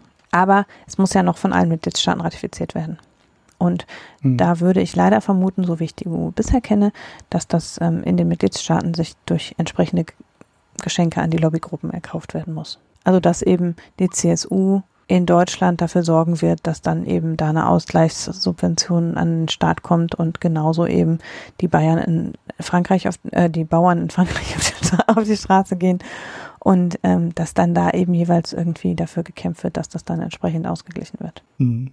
Also, weil das ist zumindest das, was im Verhältnis zum Beispiel zu den afrikanischen Staaten passiert ist. Hm. Wo es auch eine verschwindend geringe Menge eigentlich ist, aber allein dieses, dass jetzt man aus Afrika Zucker importieren darf zu einem geringeren Zoll, reicht schon, dass man hier die Zuckermarktreform ein schlechter Witz ist. Ne? So, also. Ja, ja, das ist leider so ein, auch so ein, im Endeffekt sind die Agrarmärkte ja völlig kaputt. Ne? Also wenn Trump da dran rummeckert, dann hat er ja einen Punkt. Ich meine, er macht natürlich nichts, um es besser zu machen, weil das Erste, was er macht, ist im Handelsstreit mit China sein, ähm, wie sagt er immer, Great Farmers, glaube ich, ist mhm. immer seine Formulierung. einen Haufen Geld in den, ha in den Rachen Dabei kriegen die ne? schon so viel Geld. Jede amerikanische Kuh kriegt mehr als des Durchschnitts, äh, als das GDP von Burkina Faso. Ja, boah, ja. Also das ist alles komplett irre. Also dass jetzt in dem Abkommen mit Brasilien auch ähm, Ethanol genannt wird. Ne? Mhm. Ethanol ist ja, äh, ja künstlich äh, vergorener Zucker im mhm. Endeffekt. Ne? Also das, was man dann gerne schon mal als Rum und Schnaps trinkt, aber man kann halt auch rein Ethanol daraus machen, alles andere rausfiltern und dann als Biosprit verkaufen. Das ist ja hier in Europa auch so. Deshalb heißt der Sprit ja da ne, äh, mit, mit 5 und 10 Prozent. Also in den 10 Prozentigen sind ja nie die 10 Prozent reingekommen. Ich glaube, das liegt gerade bei 7,5 Prozent, weil man irgendwann mal gemerkt hat, das ist vielleicht gar nicht alles so umweltfreundlich, wie man gedacht hat und das ist auch nicht CO2-frei dieser Biospritanteil ist ja auch nur eine Agrarsubvention. Das ist nichts anderes. Das ist ein garantierter Abnahmemarkt für die Bauern. Und deshalb machen es alle Länder so. Ne? Also das wird in Brasilien subventioniert oder mhm. wahrscheinlich einfach nicht besteuert, aber die stellen halt aus Zuckerrohr Mengen von Ethanol her und verbrennen das einfach in ihren Motoren. Das wird in ähm, Nordamerika gemacht, in den USA gemacht, da kommt das dann halt aus Mais. Und ähm, das wird in Europa auch gemacht und dann wird halt aus Raps Diesel gemacht oder Bioethanol kann man halt auch herstellen. Und das sind alles nur versteckte Agrarsubventionen. Ja. Und der ganze Markt, ne, wie komplett kaputt. Und das ist jetzt auch Ethanol drin in diesem Abkommen, weil die Brasilianer halt auch gerne ihren aus Zuckerrohr hergestellten hergestelltes Ethanol. Was natürlich auch sportbillig ist im Verhältnis zu welchem, was man hier aus deutlich weniger genau. zuckrigen Pflanzen herstellt. Sagen wir es mal so. ja. Ja, also. Schwierig, schwierig. Ich vermute auch, dass es gar nicht so einfach wird. Vor allem, weil jetzt der Agraranteil beim Abkommen mit Brasilien und Argentinien halt viel, viel größer wird als der mit Japan. Ne? Mit mhm, Japan ja. ist ja, ähm, ja landwirtschaftlich, die sind ja froh, wenn sie, wenn sie sich selbst versorgen können. Und das ist halt auch keine hocheffiziente Landwirtschaft. Ne? Hoch, allein durch die Topologie des Landes ähm, kann das gar nicht so bewirtschaftet werden, wie jetzt, sagen wir mal, die Pampa in Argentinien. Ne, da hast du halt riesige Flächen, auf denen nichts passiert und dann stellst du da Rinder drauf und dann grasen die da und werden irgendwann geschlachtet. Also ich meine, das ist ja, das ist ja eigentlich vom ökologischen Footprint her, es gibt ja fast nichts Besseres als ähm, so ein Pampa-Rind, wenn es nicht zugefüttert Außer kein wenn es nicht zugefüttert wird, ne? Und ähm, ja, aber das ist halt auch daher ein viel größeres Problem als Japan. Japan kann uns halt auf Agrarschiene keine wirkliche Konkurrenz sein, aber ähm, eher bei Maschinen ne? und bei Autos sind sie dann eine Konkurrenz da gibt es aus Europa halt nicht so viel, so wahnsinnig viel Widerstand, ne? weil wenn die deutsche und die europäische Automobilindustrie sagt, ja, mit dem japanischen Quoten kommen wir klar und mit dem Zoll kommen wir auch klar und wenn er ein bisschen sinkt, tut uns nicht weh. Wenn uns dafür der Markt in Japan geöffnet wird, können wir mit denen auf Augenhöhe konkurrieren, aber der Agraranteil ist in dem Ding halt nicht wichtig, aber in Brasilien sieht es halt komplett anders aus, weil die Rinder, die daherkommen, der Zucker, der daherkommt, Ethanol, der daherkommt, das ist billiger, da können wir nicht gegen anstinken. Und das ist halt einer der stärksten Lobbyverbände und mal sehen, was denen noch einfällt. Also ich kann mir auch vorstellen, dass aus der Klimaecke Widerstand kommt gegen dieses Abkommen aber da hatte ich das ja mit dem Fund und dem, und dem rausgehandelten Fund mit dem Verbleiben im Klimaabkommen schon gesagt. Da wird man wahrscheinlich abwägen und am Ende dann sagen, ah, die Kröte schlucken wir. Aber die Bauern werden es natürlich anders sehen, weil die interessiert das nicht. Die interessiert nur mehr Konkurrenz, möglicherweise sinkende Preise und ähm, die werden auf die Barrikaden gehen, weil die haben davon nichts. Mhm. Ja, man muss halt sagen, wir bewegen uns hier letztlich in einer anderen Liga von Freihandelsabkommen weil wir haben ja das EU-Japan-Abkommen, das EU-Kanada-Abkommen und es wäre auch beim EU-USA-Abkommen so gewesen. Das ist ja zwischen einem Industrieland und einem Industrieland. Das heißt, wir reden dann darüber in differenzierten Märkten, wie austauschbar sind deutsche Autos gegen amerikanische, japanische Autos.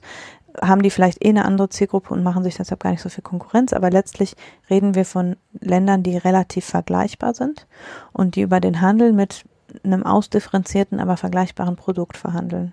Da haben wir jetzt ein bisschen Erfahrung gesammelt, dafür haben wir irgendwie unser, unsere Pros und Cons. Das EU-Mercosur-Abkommen ist ein Abkommen mit einer Reihe von Schwellen und einigen Entwicklungsländern. Da ist das angebotene Spektrum an Gütern vollkommen unterschiedlich. Wir reden da eben von einem Tausch von ganz unterschiedlichen Gütern. Das ist, wenn man jetzt der ökonomischen Theorie folgt, eine andere Art von Gewinn aus dem Handel, der da realisiert wird, weil man sozusagen jeder äh, seinen absoluten Vorteil in diesen Gütern realisieren kann im Grunde. Und wenn wir eben nicht diese Agrarlobby hätten, wäre es eigentlich so, dass es eine viel eindeutigere Situation ist, dass das keine Konkurrenz ist, weil letztlich wir haben da Länder, die haben ihre Stärke im Agrarbereich und wir haben die EU, die eigentlich gar nicht ihre Stärke im Agrarbereich hat, wenn man mal ehrlich ist. Also mhm. eigentlich von der Ausgangssituation ist, ist die Sache viel klarer. Also es ist viel klarer, dass wir auf jeden Fall davon profitieren mit einem Land, was 100 Prozent wettbewerblich besser steht im Agrarbereich und das uns aber überhaupt keine Konkurrenz macht bei den Produkten, die wir exportieren wollen. Das ganze Problem ist halt, dass wir diesen traditionell geschützten Agrarmarkt haben, der eigentlich überhaupt nicht wettbewerbsfähig ist. Und dass eben wir in Europa, wenn man mal ehrlich ist, halt so gut wie alle landwirtschaftlichen Produkte nur zu sehr viel schlechteren Konditionen produzieren können als quasi der ganze Rest der Welt. Und ja äh, ja, und wir eben aber jetzt ein Land haben, was genau diese Produkte äh, oder einen Bunch von Ländern haben, die genau diese Produkte zu sehr guten Konditionen produzieren. Das wirft uns halt auf die Füße und deshalb ist es auch so, dass natürlich das echt zurückhaltende Regelungen sind, so ein Kontingent und dann eben so ein Abstufungsprozess und so. Die Situation ist eindeutig. Es wäre sehr vorteilhaft, äh, wenn wir in der EU nicht mehr haufenweise Ressourcen auf Landwirtschaft werfen, sondern das einfach importieren würden.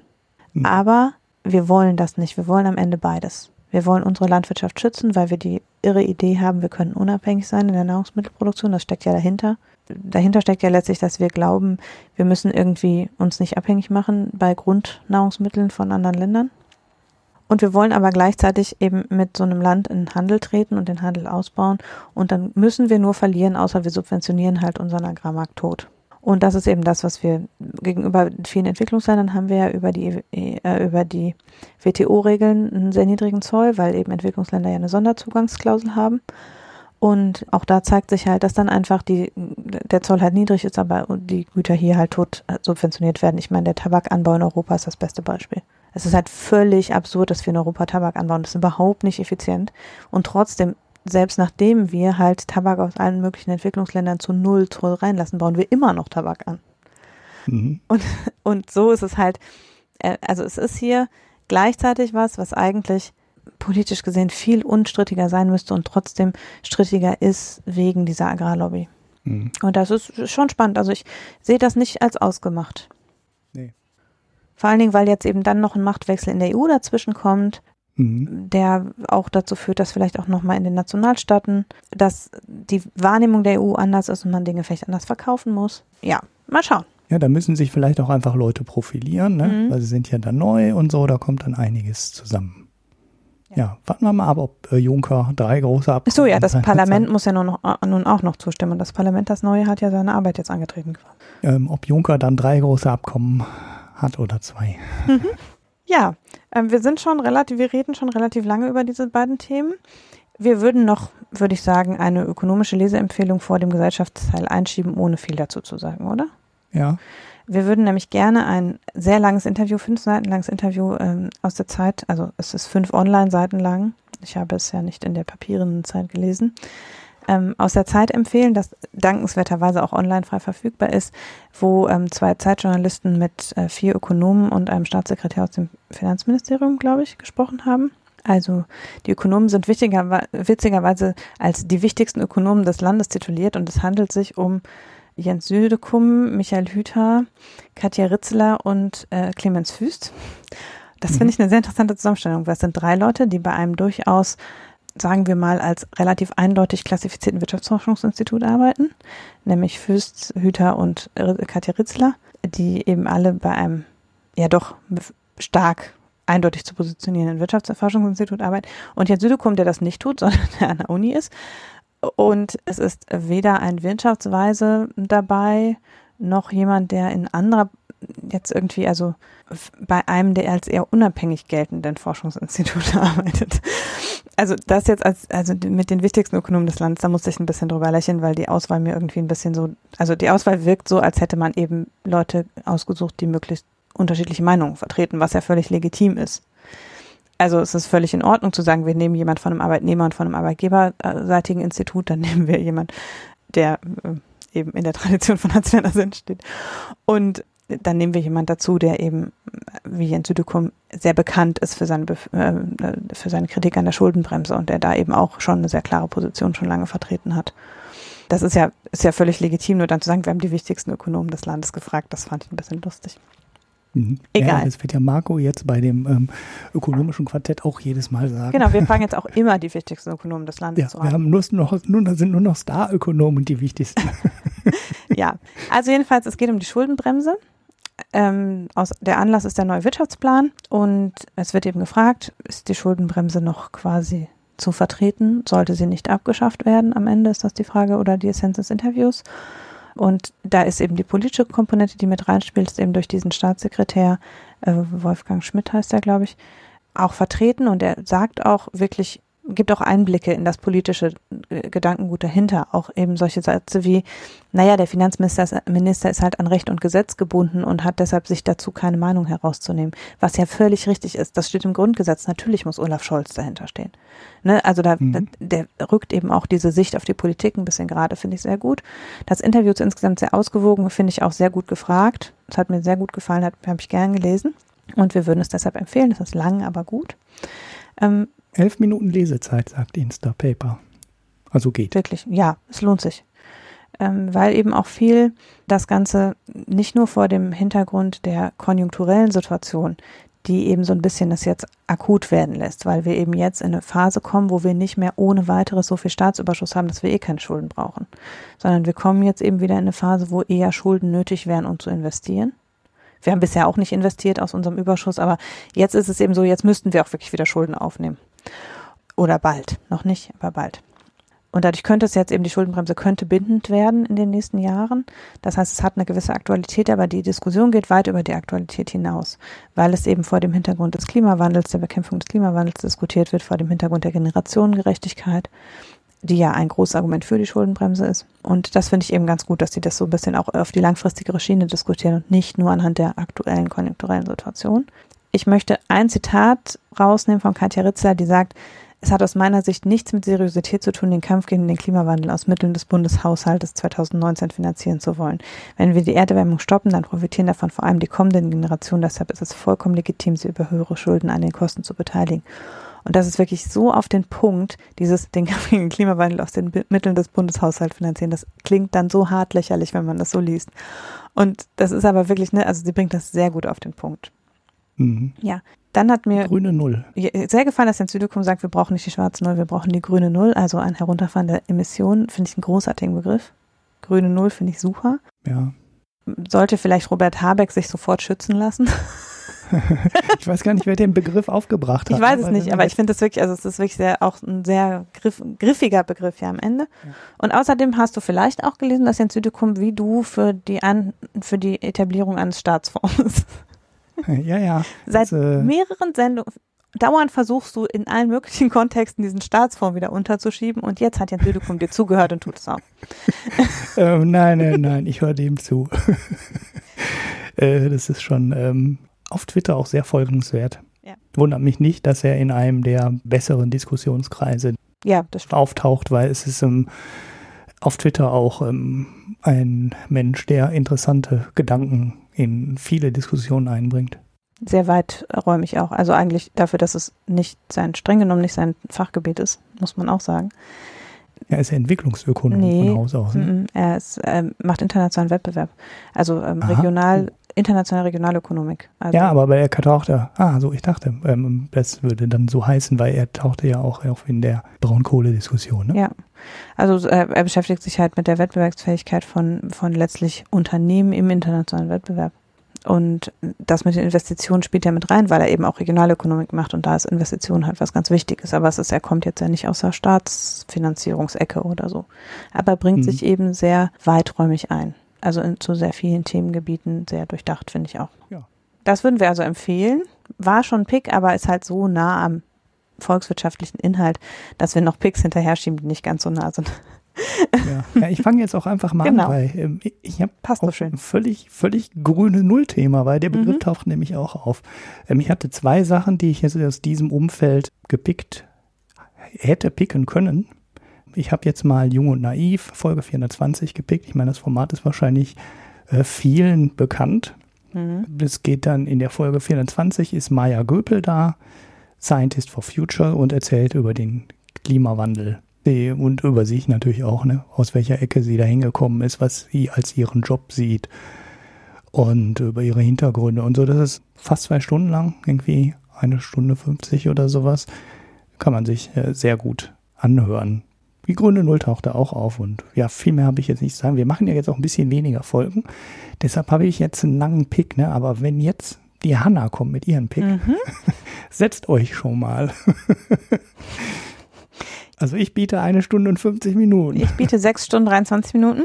Ja, also ich habe, ich picke einfach, ich glaube, ich habe den Zeit-Podcast alles gesagt schon mal gepickt. Das ist, also das Format ist, die reden so lange, bis der Gast sagt, er möchte nicht mehr reden. Und das ist, glaube ich, wenn ich mich nicht täusche, die längste Folge. Ich bin aber nicht ganz sicher, weil es gab schon eine, die enorm lang war.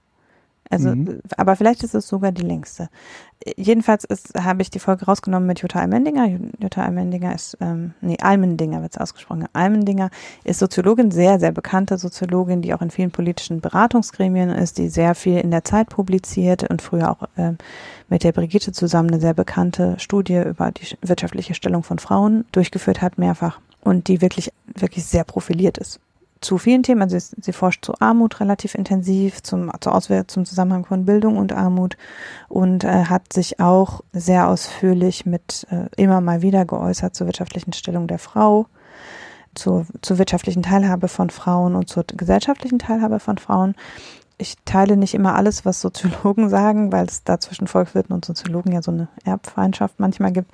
Aber sie ist eben eine empirisch arbeitende Soziologin, die wirklich unglaublich bekannt ist die außerdem finde ich in diesem Podcast wirklich diese beiden Männer an die Wand redet. Das ist wunderbar anzuhören. Deshalb, also ich habe jetzt halt die ganze Woche nichts anderes gehört, weil es halt sechseinhalb Stunden ist. Es ist ungefähr eben sechs Tage Autofahren für mich. Und ja, also ich, deshalb habe ich nichts verfolgt, den, die letzte Woche Mikroökonom noch nicht gehört und gar nichts anderes.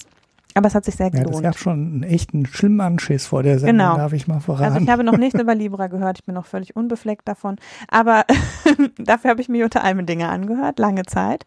Aber ich finde, es hat sich wirklich gelohnt. Also ich finde das Format manchmal sehr anstrengend, weil ich, die beiden, die das machen, sind der äh, Chefredakteur von Zeit Online, der Chefredakteur des Zeitmagazins, die beide ähm, manchmal auch ein bisschen Profilierungs, ich finde sie ein bisschen profilierungsneurotisch und die zelebrieren das auch so ein bisschen. Ich finde es auch als Podcast, muss ich sagen, schlecht gemacht, weil die sehr schlecht darin sind, die Dinge nur für Ton zu tun. Das hört man immer noch oft, dass die Sachen nicht erläutern, die sie mit ihren Gesten machen und so weiter. Dass die Shownotes eine Katastrophe, also es gibt halt keine Shownotes, sondern nur einen Artikel dazu. Das heißt, sie erwähnen da Dinge, die nicht verlinkt sind. Alles Sachen, wo man sagen würde, das macht ein Podcast nicht. Also Mhm. deshalb, ich finde den Podcast manchmal anstrengend. Ich habe auch nicht alle Folgen gehört, weil ich muss schon den Gast sehr mögen, um dem sechs Stunden zuzuhören. Aber hier lohnt ja, es sich. gut. Ja. Ja, auch, auch um, also zum Beispiel auch die Folge mit Katharina Barley war ganz interessant, aber ich hatte auch keinen Bock auf drei Stunden Katharina Barley. Mhm. Aber hier, die Folge lohnt sich wirklich, weil sie einerseits sehr viel so über gesellschaftliche Umbruchprozesse, über zum Beispiel auch Wohnungsnot und solche Dinge aufgreift, auch eine beeindruckende Biografie hat, aus der sie sehr viel erzählt und sich halt sehr viel Zeit nimmt, Geschichten zu erzählen und das auch einfordert und eben sehr darauf besteht, Redezeit zu bekommen und äh, Dinge erzählen zu dürfen. Zwischendurch die Assistentin dazu ruft, damit die arme Frau auch mal einen Wein kriegt und solche Sachen. Also auch sehr so dem ganzen Format ihren Stempel aufdrückt, fand ich wirklich erfrischend anzuhören und da geschieht denen völlig recht, Christoph Arment und Jochen Wegener. ja, nee, hat mir gut gefallen, kann ich sehr empfehlen. Ähm, und man muss es ja auch nicht. Also wenn es einem auf den Nerven geht, hört man zwischendurch halt auf und hört es später weiter. Mhm. Aber interessant. Und eben tangiert über die Soziologie halt viele Themen, die wir auch immer mal wieder im Podcast besprechen. Ja. Oh. Ja, ich habe ein Bier. Du hast ein Bier. Ja, ich habe eben vergessen, auf die Weinflasche zu gucken von einem Wein, den ich sehr wärmstens empfehlen wollte. Und deshalb habe ich mich jetzt gegen Wein entschieden, weil ich keinen anderen besprechen will, sondern den, den ich gerne empfehlen wollte, wo die Flasche noch im Schrank steht, die leere, und den ich aber ni- nicht nachgeguckt habe. Also Mhm. ähm, habe ich keinen Wein, sondern was anderes. Aber du erstmal Bier. Ja, ich habe ein Bier, was mir überraschenderweise relativ Der Name klingt hat. abscheulich. Der Name klingt wirklich abscheulich. Ähm, es ist äh, ein Odin-Trunk. Fürstlich Fürst- Drehner Schlossbräu klingt nach. Tschechien. Nein, in äh, Luckau in Brandenburg. Ah, okay. Habe ich jetzt natürlich gerade erst vor der Sendung nachgeguckt, weil sowas mache ich nicht während des Trinkens. Und es ist mm, ja ähm, ein Bier mit Honig.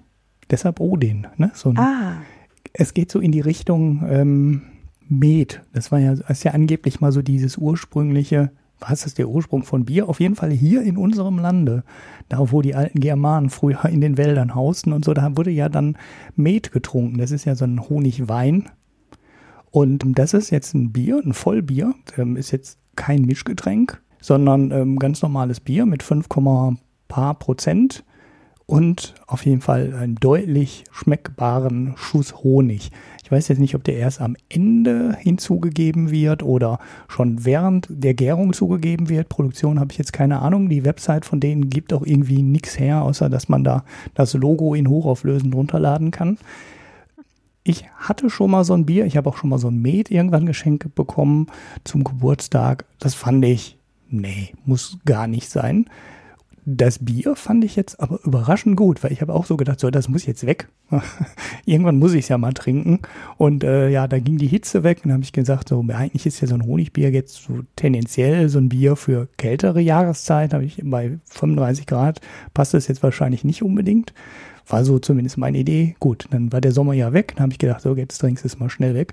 Und ich, ja, mal, ich sag mal so, ich habe wenig erwartet. Ähm, die Erwartungen waren auf jeden Fall positiv übertroffen. Es bekommt ja so in den Bierportalen hier auch keine guten Noten. Also bei Rate Beer hat's 11 von 100 und Style 15.